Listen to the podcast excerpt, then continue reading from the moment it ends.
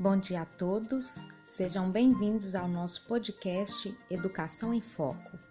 Trabalharemos o tema Tecnologias da Informação e Comunicação na formação docente, tendência ou urgência.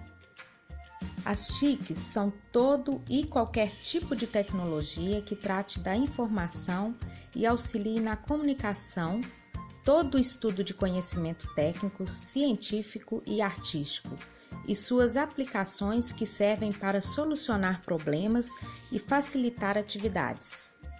Agora eu gostaria de pedir aos nossos entrevistados, os professores Ronaldo Martins Santos e Sueli Martins dos Santos Machado, que se apresentem um pouco para nós, por favor. Olá, meu nome é Sueli Martins, tenho 38 anos, sou professora de educação infantil numa rede particular Sou formada em magistério e estou cursando a minha primeira graduação, estou no sexto período do curso de pedagogia. Olá, meu nome é Ronaldo Martins, tenho 35 anos, sou professor de educação física, leciono desde 2005 e atualmente sou professor da rede de Contagem e Belo Horizonte as tecnologias vêm a ser algo que serve apenas como diversão e entretenimento. E para determinados professores, o uso dela como recurso mediador de aprendizagem na sala de aula é visto como algo comum, uma tendência. O que vocês, como professores, têm a dizer sobre isso? Qual a importância das TICs na educação? Bom, primeiro ponto a considerar é a realidade tanto a realidade do estudante como a realidade da família. É importante destacar isso, pois são diferentes realidades, a gente não pode generalizar. Entendo que as TICs elas são fundamentais no processo de aprendizagem, elas contribuem significativamente nesse processo, e aí é importante entender o contexto da escola para a gente poder até mesmo mensurar qual o impacto dessas TICs na educação. Por exemplo, dependendo da realidade da comunidade, apenas um PowerPoint já é uma TICs que vai fazer extrema diferença no processo de aprendizagem. Então a gente tem que considerar essas questões. É, eu, eu vejo como extrema importância, né, professores está utilizando das TICs como, como um meio né, de, de aprendizagem para os alunos. Então, é igual o Ronaldo falou, né? A gente não pode esquecer de que cada aluno tem uma realidade, cada escola tem uma realidade, mas agora nessa pandemia isso aí ficou muito evidente que a gente precisa muito está utilizando das tecnologias da informação e da comunicação. Vocês tiveram estudos sobre as tecnologias em suas formações? Quando vocês iniciaram o uso das TICs em suas vidas profissionais? Olha, eu iniciei meu curso de graduação em 2004 e finalizei em 2008. Eu posso dizer que as TICs na minha formação na graduação, elas foram, digamos assim, é, trabalhadas de forma bem superficial. Mas posso dizer também que foram significativas. Houve uma abordagem superficial, mas mesmo assim contribuiu na minha na aplicação da minha prática no dia a dia. Sim, eu tive é, estudo sobre, sobre as TICs né, na minha formação e a minha formação é AD. Então, assim, as TICs é, é, é essencial né, para o meu aprendizado como aluno. E, e quando eu iniciei na vida profissional também foi, foi de suma importância. Eu utilizo muito as TICs no, no meu dia a dia como professora também. A formação da Sueli, que está em andamento, utiliza mais as TICs do que o, Ronaldo, que se formou há mais tempo? Inicialmente, é importante destacar as, as especificidades das áreas. É, a educação física, pela, como eu você, vou até ser um pouco redundante, pela especificidade, ela vai trabalhar um pouco menos com as TICs. Mas não necessariamente quer dizer que a educação física não trabalhe com as TICs. E as TICs, como eu disse anteriormente, qualquer recurso que agregue no processo de ensino-aprendizagem, ela é considerada como TICs. Eu acho que, que isso depende também da realidade é, de onde cada um vai trabalhar, né? Porque a gente precisa ter os recursos, né? Na escola também para estar tá trabalhando com as TICs. Com a pandemia, foi necessário programar com urgência o uso das TICs na educação. E foi notado que existe uma lacuna na formação dos professores. A grande maioria não sabe utilizar a ferramenta de maneira adequada. Por que isso acontece? Vamos lá. Interessante destacar que essa lacuna de formação dos professores é muito relativa. O que a gente disse anteriormente, depende muito da realidade dos professores, o que os professores vivem, a realidade da escola, porque podemos dizer que não, não existe lacuna. Se dentro da realidade do professor ele não trabalha especificamente de forma mais desenvolvida essas TICs, a gente não pode dizer que é uma lacuna. Porque se na realidade dele o máximo de tecnologia da informação que, que ele utiliza é um PowerPoint, a gente não pode falar que é uma lacuna, porque dentro da realidade ele está desenvolvendo aquilo que vai contribuir no aprendizado dos estudantes. E aí, colocar que a grande maioria não sabe utilizar determinadas ferramentas também é muito complexo, pois o que nós vemos na realidade da pandemia é que professores, principalmente das escolas públicas, estão utilizando as ferramentas de forma remota, não é online, para que os estudantes possam ter acesso aos conteúdos. Então, podemos dizer que isso acontece dependendo da realidade dos estudantes. Lógico que muitos professores ainda têm muita dificuldade de utilizar ferramentas básicas como e-mail, como por exemplo Classroom, que é um, uma ferramenta do Google, existem essas dificuldades. Precisa ter uma formação dos professores? Sim, mas acredito que, dependendo da realidade dos estudantes, as ferramentas utilizadas atendem. O que não atende são as ferramentas que os estudantes têm acesso. É, eu assim concordo, né, com o que o Ronaldo falou, que depende né, da, da realidade também, porque às vezes o professor não tem acesso também né, a, a tudo para. Né, nessa pandemia, o que eu vi foi que, que principalmente as escolas públicas, né, caíram muito nesse, nessa, nessa questão aí de às vezes não ter as ferramentas e às vezes também por falta de, de da prática dos, dos professores, né? Às vezes eles não tinham muito acesso e acaba e acaba é, se debatendo com esse ponto aí. Qual tem sido o maior desafio enfrentado por vocês nessa pandemia em relação às tecnologias de informação e comunicação? Como vocês têm lidado com esse desafio? É, não, a gente não pode dizer que que não é desafiador, de fato é muito desafiador, até mesmo porque na rotina, no cotidiano, nós não utilizamos tanto as TICs.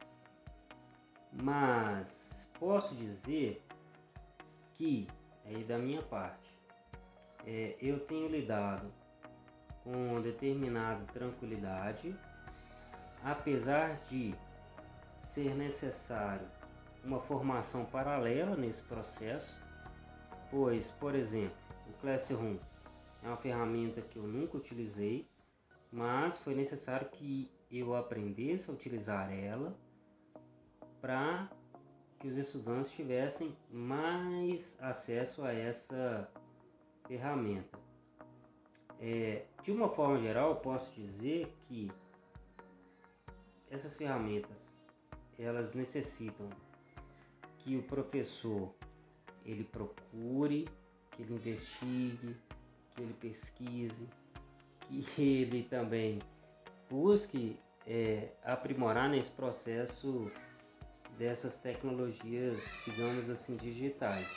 Então não é fácil, de fato é, é um processo complexo.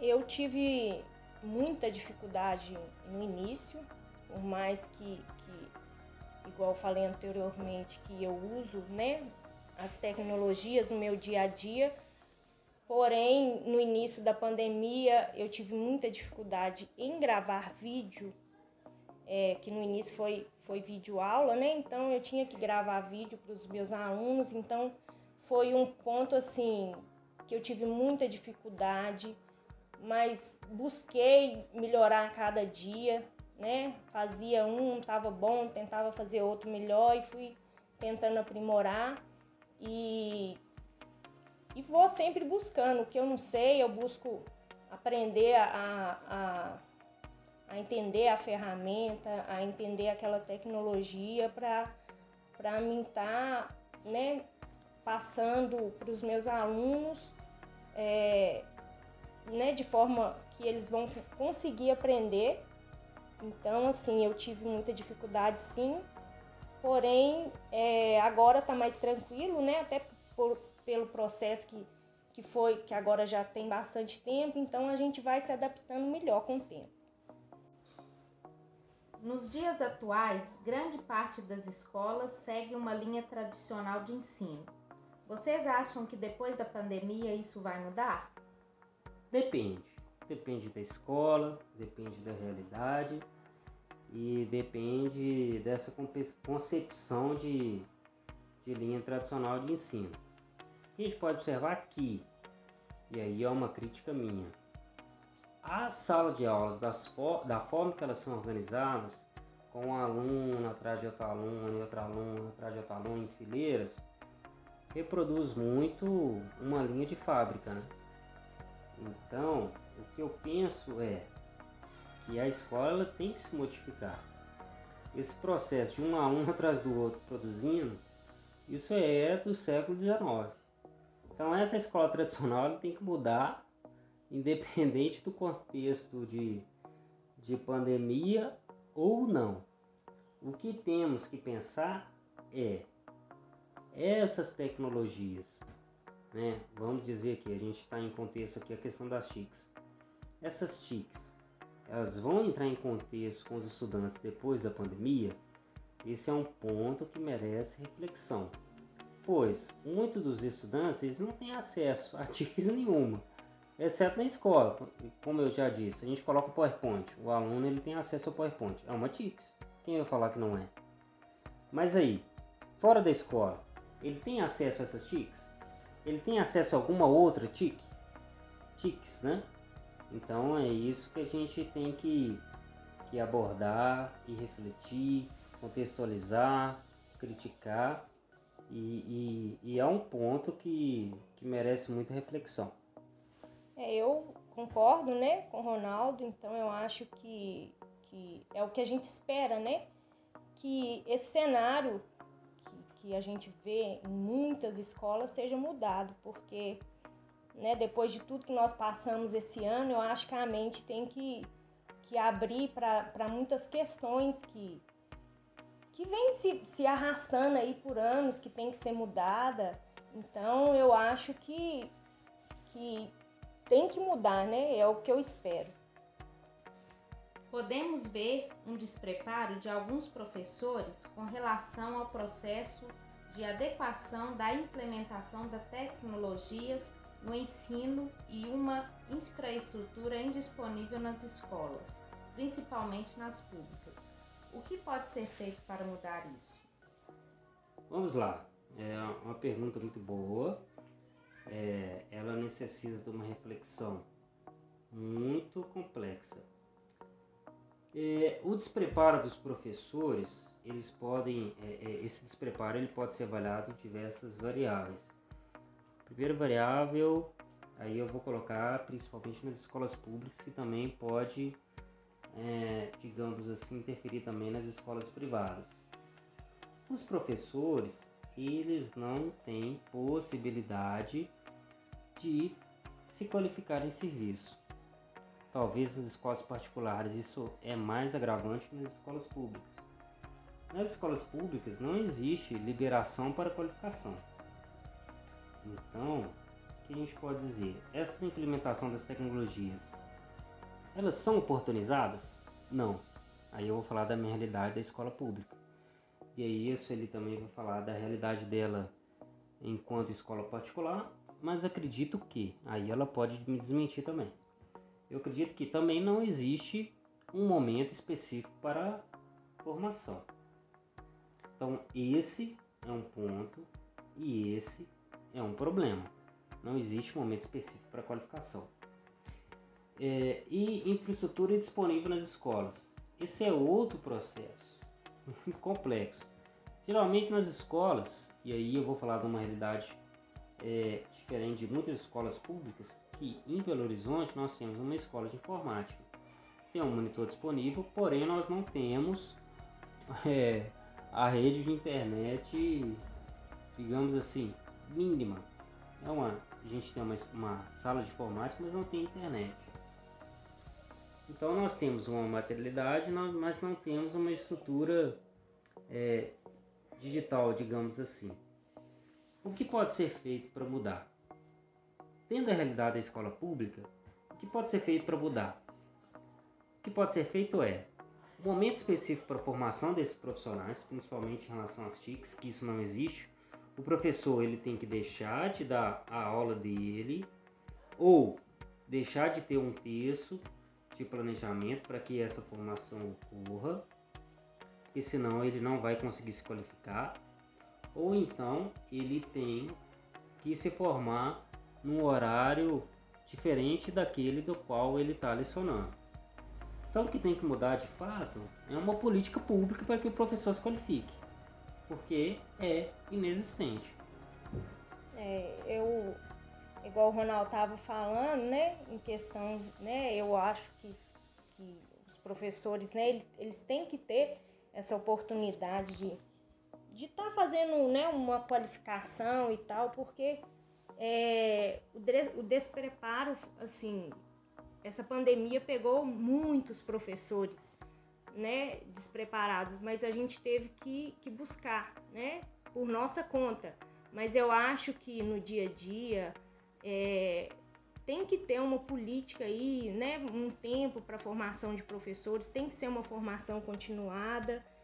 E em questão da infraestrutura, né, na escola também, eu acho que tem que tanto a particular como a pública, porque às vezes fala tanto da pública, né? Mas às vezes você pega muita escola particular que não tem uma, uma sala de informática, não tem uma, uma infraestrutura, né? Para trabalhar-se com, com, com todas as chips aí que a gente tem disponível. E então, assim, às vezes a realidade da família de um aluno da escola particular, ela tem esse, esse aluno tem mais acesso mas não por ele estar na escola particular. A escola particular às vezes não tem tanto, tanto recurso também.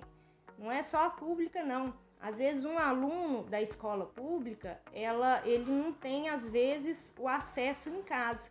Então é a hora que, que, que eu acho que, que a escola pública tem que olhar mais por esse lado. Ela tem que disponibilizar esses recursos é, dentro da escola. E como o Ronaldo falou, é, aí é uma questão né, política aí que, que, que a gente tem que, que tem que ser mudada. Quais seriam as vantagens e as dificuldades dessa adequação do ensino? Boa pergunta. é, eu acho que as vantagens, eu acho que depende muito do que o aluno tem acesso e do que ele não tem acesso. Eu acho que de vantagem é complexo demais avaliar. E eu trabalho numa realidade em Belo Horizonte que muitos estudantes não têm vaso sanitário em casa. E aí, como é que você vai falar de tics para ele? O vaso para ele é uma tique. O vaso é uma tique. Ele tem? Não tem. E aí, como é que você vai falar dele aprender remotamente? Ou como ele, como ele vai aprender online? Isso não existe na realidade dele. Isso não existe. Isso não é vantagem. Então, tudo depende da realidade. Tudo depende da realidade. A partir do momento que o estudante ele tem acesso a essa ferramenta, eu acho que tem vantagem. Mas, e aí eu vou fazer um relato, até aqui agregando uma pergunta. Em Belo Horizonte foi feito um, um mapa socioeducativo. 10% dos estudantes têm acesso às atividades remotas. Olha que são atividades remotas: Instagram, Facebook. 10% só. 10% só. E aí você vai me dizer que essas TICs estão atingindo estudantes? 10%? Eu estou jogando para cima, tá? Tô jogando é para cima, é menos. Alguns conteúdos tiveram esse 10%. Então é muito complexo a gente falar que teve vantagem. E, e as dificuldades, e aí eu estou falando logicamente de uma realidade de uma, uma escola pública as dificuldades, você até um pouco redundante, é ter acesso a isso. a dificuldade é ter acesso a isso. E aí, eu vou fazer um relato, talvez vai agregar bastante para vocês, é que talvez o estudante ele só vai ter acesso à atividade remota, que foi enviada por e-mail, enviada por WhatsApp, tem alguns professores que enviam atividade por WhatsApp.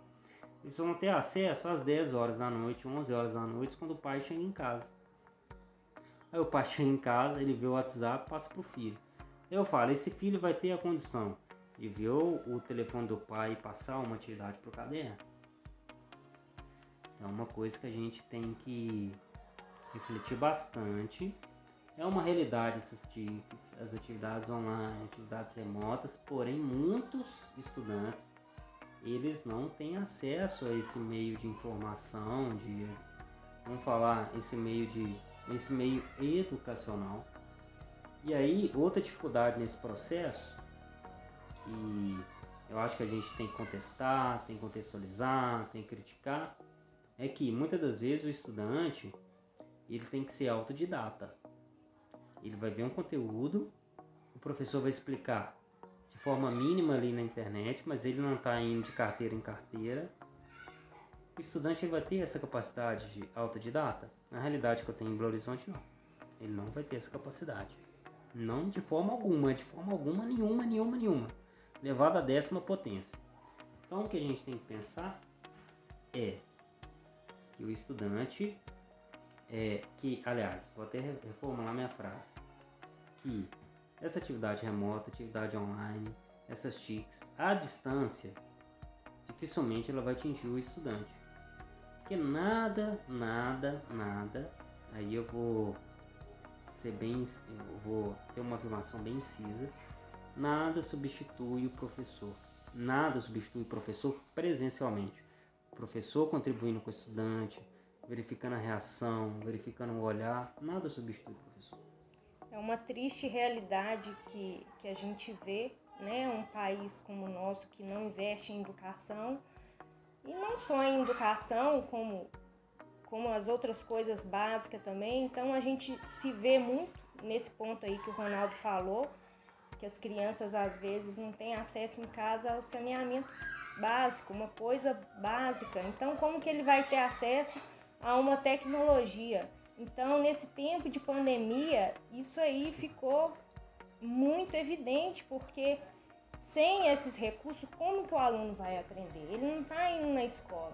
Então, assim, é muito triste, é, eu fico muito triste porque a educação às vezes não chega para os menos favorecidos, né? Então, assim, as vantagens que, que seria seriam inúmeras.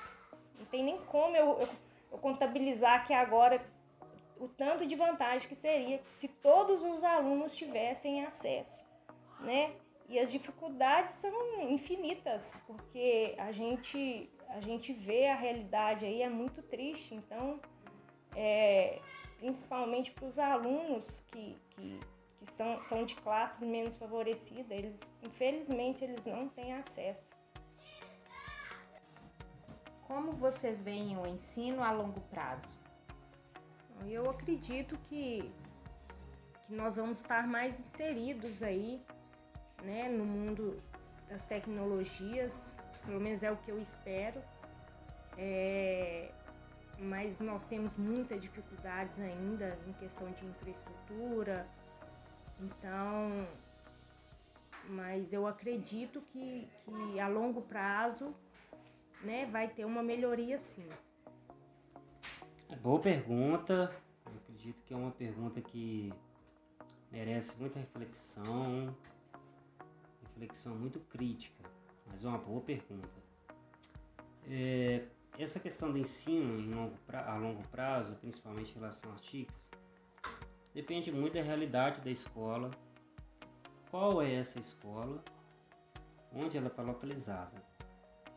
É, em longo prazo, e aí trazendo aqui uma reflexão, um ponto para dialogar, vou colocar aqui uma situação da escola de Belo Horizonte que muitos estudantes eles não têm acesso a essa tecnologia, as TICs, né? Vamos colocar as TICs. Eles não têm acesso. Então, em longo prazo, eles vão continuar não tendo acesso. e aí, o que, que a gente tem que pensar? Temos que pensar em políticas públicas que oportunizem que esses estudantes tenham acesso a essas TICs em longo prazo. Aliás, em curto prazo, porque eles não têm acesso em prazo nenhum. Então, o primeiro ponto é esse: ter acesso a, a, a essas TICs. Esse é o ponto, independente do prazo. Outra questão interessante abordar é que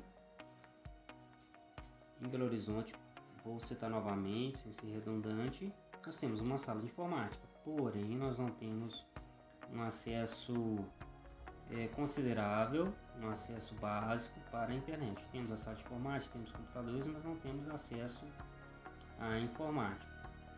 E aí eu me pergunto, o poder público, ele oportuniza para que esse estudante tenha acesso? A maior parte das vezes não. Trabalha em, duas redes e não oportuniza. E aí outro ponto que merece reflexão. Nós estamos em ensino remoto, as professoras e professores das escolas particulares estão se virando, eu vou colocar se virando entre aspas, cada um do seu jeito, para que os conteúdos sejam ministrados de forma online. As escolas particulares, no dia a dia, no cotidiano, elas oferecem as, as estruturas, essa estrutura para que os estudantes possam ter acesso a essas TICs? É um outro ponto que merece reflexão. Portanto, é necessário que se tenha uma política pública, tanto para as escolas públicas como para as escolas particulares, para que os estudantes tenham acesso a essas TICs. E aí, outro ponto que também se pode considerar é que aí eu vou colocar uma realidade da escola pública vou colocar aí que 90% dos estudantes eles não fazem aí uma realidade normal sem pandemia.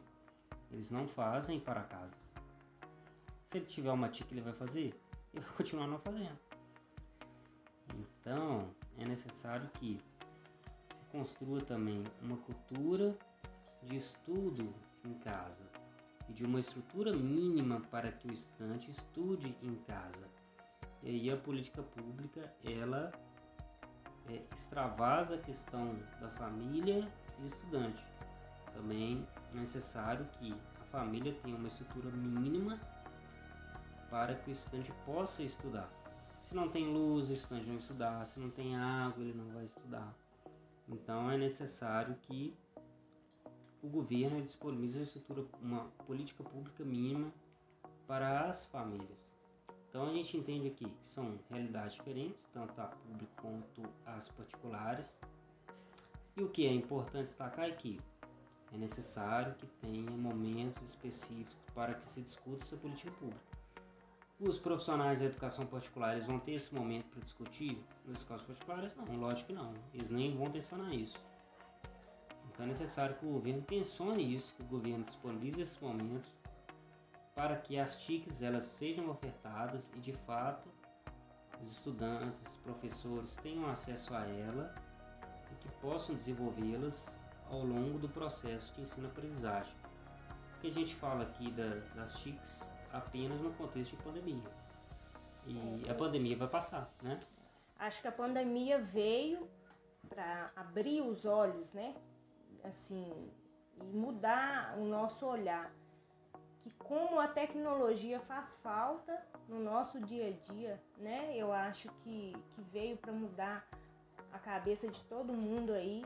Então eu acho que é um problema que ficou mais evidente, que esse problema não é de agora, é de, né, Ronaldo? Você Uma tá defasagem, tá, né? É, essa, essa defasagem não é só de agora, você que está mais tempo lecionando. Só que agora ficou mais evidente, né? Agora se fala mais em, em, nas TICs. Então eu acho que, que essa pandemia, é, para mim, deixou mais claro, né? Mais evidente. Espero que os nossos governantes aí, para mudar né, essa realidade. Mais à frente não, né? Nós precisamos dessa realidade mudar o mais rápido possível. E de estrutura, né? É necessário que tem, como eu disse, é necessário uma política pública. É, a gente não pode esperar só da família. Afinal de contas, temos uma Constituição que nos é, resguarda e essa Constituição ela tem que garantir essa educação para todos. É. E as TICs, ela também está envolvida nesse processo de educação. Logo, o governo ele tem que, para as escolas particulares, exigir um mínimo, ou também contribuir de alguma forma para que as escolas particulares elas ofertem um ensino de qualidade, como também oferecer uma estrutura mínima para que essas TICs também sejam disponibilizadas para as escolas públicas. Agradecemos a participação dos professores Ronaldo e Sueli e de todas as integrantes desse trabalho por contribuir e possibilitar um importante debate sobre esse tema tão atual.